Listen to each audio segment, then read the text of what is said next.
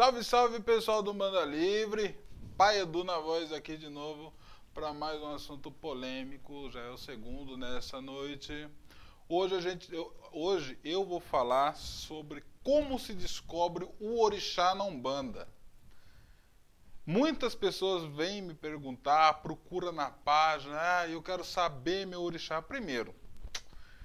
Precisamos esclarecer algumas coisas. Para que tu quer saber o seu orixá? Para que tu quer saber seu pai e sua mãe de cabeça, né?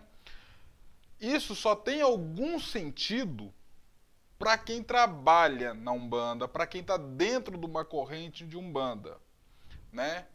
E se você trabalha na Umbanda, né, tá na corrente de Umbanda, provavelmente a sua casa tem como te falar quem é o seu orixá. Agora, muitas pessoas vêm me procurar para perguntar: olha, pai Edu, queria saber meu orixá, coisa e tal. E não tá nesse.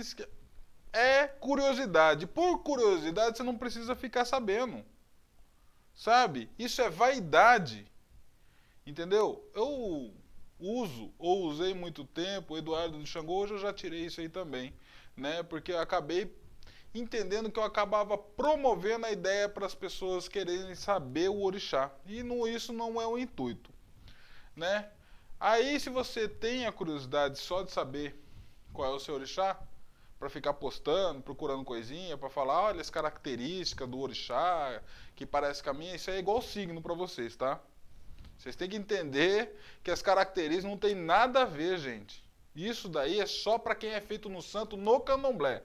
Porque vou, vocês têm que entender uma coisa é o seguinte.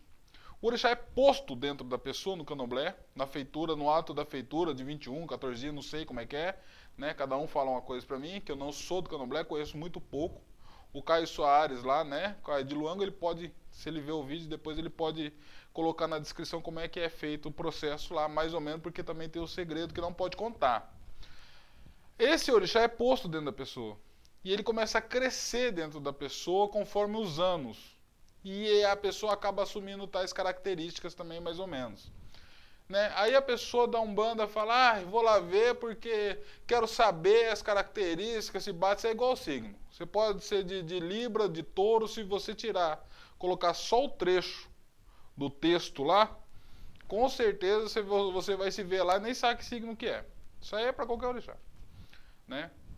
Por curiosidade, você não precisa saber de nada disso. Se você trabalhar, ok. Aí a gente vai conversar de uma outra maneira.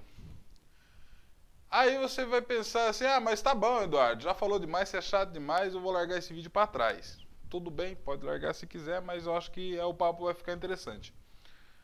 Essa questão de saber o orixá dentro da Umbanda é também uma carga cultural do candomblé. Ah, porque o candomblé as pessoas têm no nome, no sobrenome ali, usa, né? Seja orixá, seja Iquice, seja Vodunce, né? Se você não sabe a diferença entre os três, eu trago um outro vídeo, se vocês quiserem, falando mais ou menos sobre isso, porque eu também não entendo muito bem não, mas dá para dar uma sapiada sobre isso daí. No candomblé eles usam. Na Umbanda não faz sentido nenhum. Isso daí acaba sendo muito vaidoso. Eu entendi isso há algum tempo já também, mas enfim. Ah, mas por que, que tem um orixá na Umbanda então? Não tem orixá na Umbanda. Caiam para trás. Não existem culto ao, não existe culto ao orixá na Umbanda. Isso será um outro vídeo. Mas como é que esse orixá chegou na Umbanda? Eu vou explicar uma coisa. Pai Antônio, se vocês não sabem quem é Pai Antônio, deveria saber quem é Pai Antônio, porque o mínimo que um, um deve saber é quem foi Pai Antônio. Mas enfim, Pai Antônio, ele, quem, entre aspas, inseriu o orixá dentro da Umbanda. Mas por quê? Para poder dividir as linhas de Umbanda. As linhas que hoje, naquela época, não, não, não fazia tanto sentido, né? tanto sentido, porque não existiam tantas linhas, mas agora veio fazer sentido, porque nós temos muitas linhas de Umbanda, naquela época não. E nisso, é, como teve a tenda de Oxalá, né? E tal, tenda de algum depois, tal, coisa e tal, que era de São Jorge, né? Mas que tinham essa ideia de sincretismo, que também não existe, né? Aí essa carga cultural do candomblé chegou na Umbanda. E todo mundo queria saber qual que é o orixá, coisa e tal. Bom, eu sou de Xangô. Mas como é que isso fica sabendo dentro da Umbanda? Agora a parte que interessa para vocês.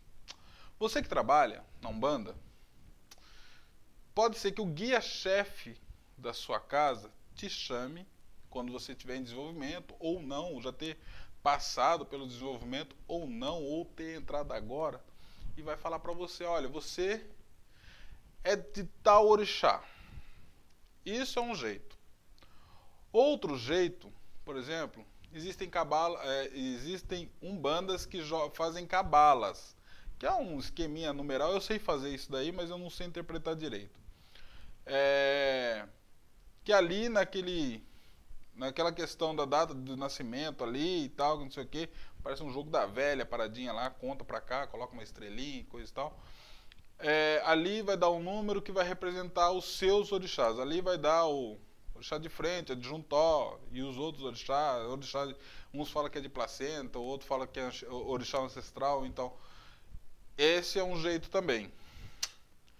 É, as entidades que trabalham comigo já chegaram a falar que determinada pessoa era de tal orixá. Porém, eu não vejo isso de uma forma. Eu me contrario muito as minhas entidades, a mãe Eli sabe disso. Inclusive, meu preto velho, eu contrario muito em algumas coisas que ele fala. Fala, é... Mas enfim, eu sou um pai de santo um pouco rebelde. Aí.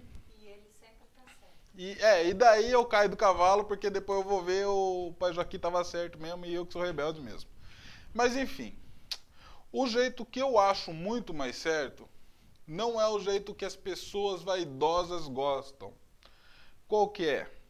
A pessoa ela passa pelo desenvolvimento, né? Tem o estudo teórico e o estudo prático, que é o desenvolvimento ali na incorporação e tal. Isso daí fora do trabalho, né? Da, das giras, né? De trabalho. Conforme o tempo, essa pessoa ela vai para a gira de trabalho. Essa pessoa não sabe qual é o orixá dela ainda. Ela vai para a gira de trabalho. Nesse, nesse processo que ela está na gira de trabalho, o que eu faço? Ou o que eu faria? Chamo o caboclo dela, ou o preto velho, preta velha, caboclo, cabocla dela, numa gira de caboclo, de preto velho, coisa e tal, e falo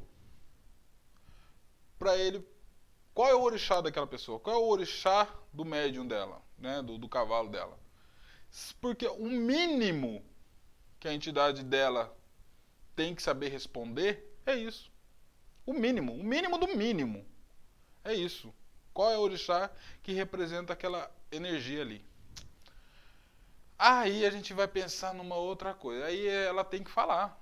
E aí, a partir do que a pessoa está pronta para trabalhar, para essa entidade ela está pronta para trabalhar, para dar atendimento, então a gente confia que ela vai dar o orixá certo. Aí a gente começa a trabalhar em cima desse orixá. Para quê? Mas aí tem uma outra questão. Não temos orixá. A Umbanda trabalha com falangeiros, que são os guias das esferas superiores que estão próximos aos orixás. Estão próximos, não está ali com o orixá. Não é. Eles fazem, né? Eu, eu, são os intermediários ali. Vamos dizer assim, os falangeiros, capangueiros, enviados. Cada lugar chama de um jeito, né? Que fazem isso. E cada falangeiro ele leva lá o nome de, de algum.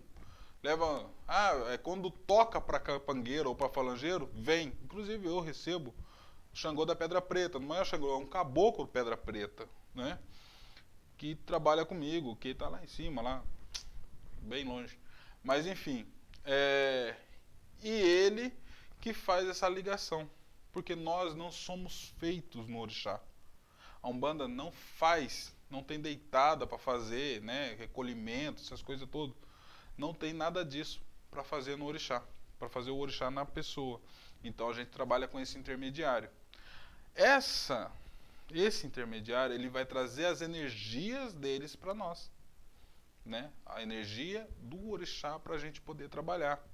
E aí o que acontece? Ah, muita gente fala: "Ah, na Umbanda eu sou de Xangô, fui pro Candomblé eu sou de Ogum". Exatamente. Comigo não aconteceu, eu sou de Xangô aqui, sou de Xangô lá também. É... Por quê? O caminho da gente dentro da Umbanda é diferente do caminho da gente dentro do Candomblé, óbvio, né? São duas religiões totalmente diferentes aonde a gente vai estar trabalhando, né? Então, é mais ou menos assim que funciona. Se você é curioso, você não precisa ficar sabendo qual é o seu orixá. Se você trabalha, sua casa vai te dar condições de você saber qual é o seu orixá. Mas aí eu tenho um segredinho para você curioso. Como é que você fica sabendo seu orixá antes do tempo? Né? Só para curioso. Só para sair falando para todo mundo, fazer tatuagem, né, do orixá, nunca trabalhou. Não fez nada na vida, nem da Umbanda nem do Candomblé, mas tem tatuagem do orixá lá, né? Posta lá, faz, coloca capa do, do orixá, fotinha, né? Então, o pessoal foi um forfé, né? Fala, minha mãe, assim, de vela, não sei o quê, mas nunca trabalhou, nem no Candomblé, nem no Umbanda. Vai pro Búzios. Você vai lá jogar Búzios. Pai de Santo lá vai cobrar lá 100, 180 reais seu, né? Você joga o Búzios, vai falar com os seus orixás, vai falar seus caminhos, seus udus, sei lá mais o que que eles vão falar. Fala um monte de coisa, beleza, você ficou sabendo. Para você curioso, para você que é curioso, não quer desenvolver, não tem paciência, né? Ou só por vontade própria que você quer, você paga. Vai lá, paga, acabou, fica sabendo o seu orixá e já era. No Búzios fala tudo. Mas arruma um pai de santo que um pai de santo candomblé que seja muito bom e confiável. Porque se você vai lá jogar, ele vai falar: olha, tem um feitiço aqui na sua vida que vai levar sua mãe embora. Se você não pagar 700 reais para fazer um ebó aqui para tirar esse feitiço da sua vida. Né? Porque tem pai de santo que é certo, tanto no candomblé, tanto na Umbanda. Mas tem que tomar cuidado com esses caras aí que são tudo charlatão, né? Eles vão cobrar muito dinheiro seu para fazer uma coisa que não precisava, e dentro da Umbanda resolve de graça, né? Então, é complicado, mas a ideia era essa que eu queria passar para vocês. E até mais. Tchau.